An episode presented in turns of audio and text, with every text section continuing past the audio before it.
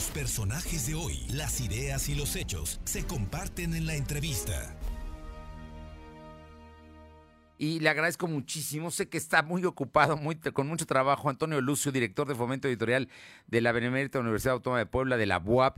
Pero es que, Antonio, están de fiesta ustedes en la UAP y también los poblanos estamos de fiesta con la feria que hoy se inauguró en punto de las 10 de la mañana. Muy buenas tardes y muchas gracias por estos minutos. Hola Fernando, muchas gracias y muchas gracias a todo tu auditorio. Como bien comentas, es una fiesta no solo de los universitarios, sino de todos los poblanos. Tenemos un centro histórico maravilloso y tenemos un este, edificio carolino supremo.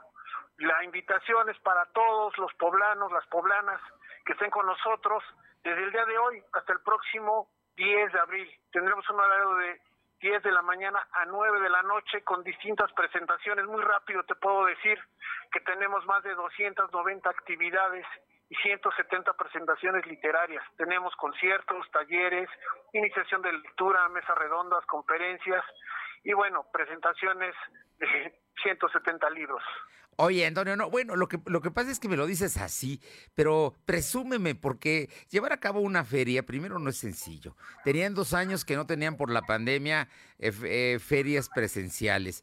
Hoy la tienen y la regresan al, al centro histórico, al, al pues que emblemático edificio carolino donde se fundó la UAP, que está, por otra parte, debo decirte que esta mañana fui a recorrerlo y está verdaderamente precioso el edificio, muy cuidado, muy todos los controles de seguridad de, eh, de sanidad también existen. En fin, presúmeme de lo que no nos debemos perder, Antonio Lucio. Por aquí te vimos en la mañana, muchas gracias.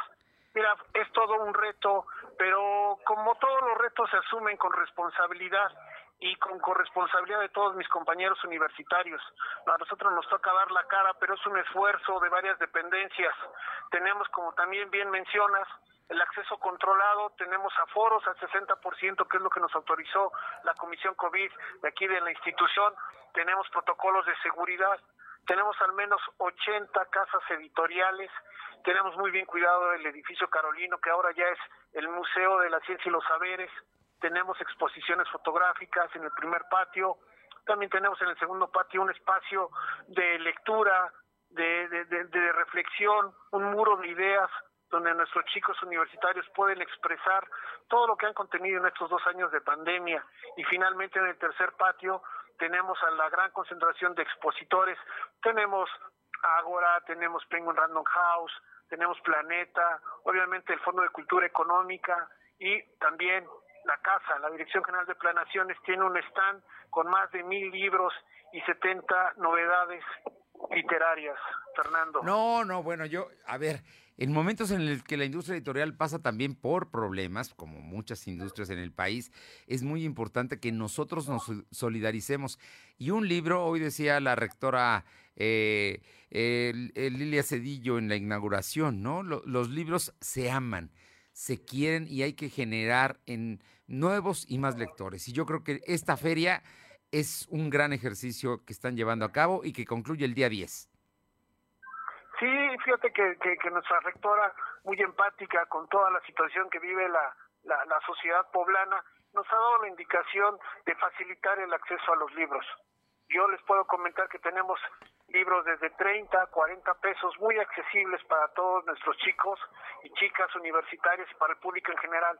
Además, también tenemos más de 50 títulos en, de acceso libre en, la, en las redes sociales, en la página electrónica de la Dirección General de Publicaciones, donde tenemos publicaciones que están de libre acceso para cualquiera que tenga acceso a Internet, los pueden descargar y los pueden leer cuando ellos quieran.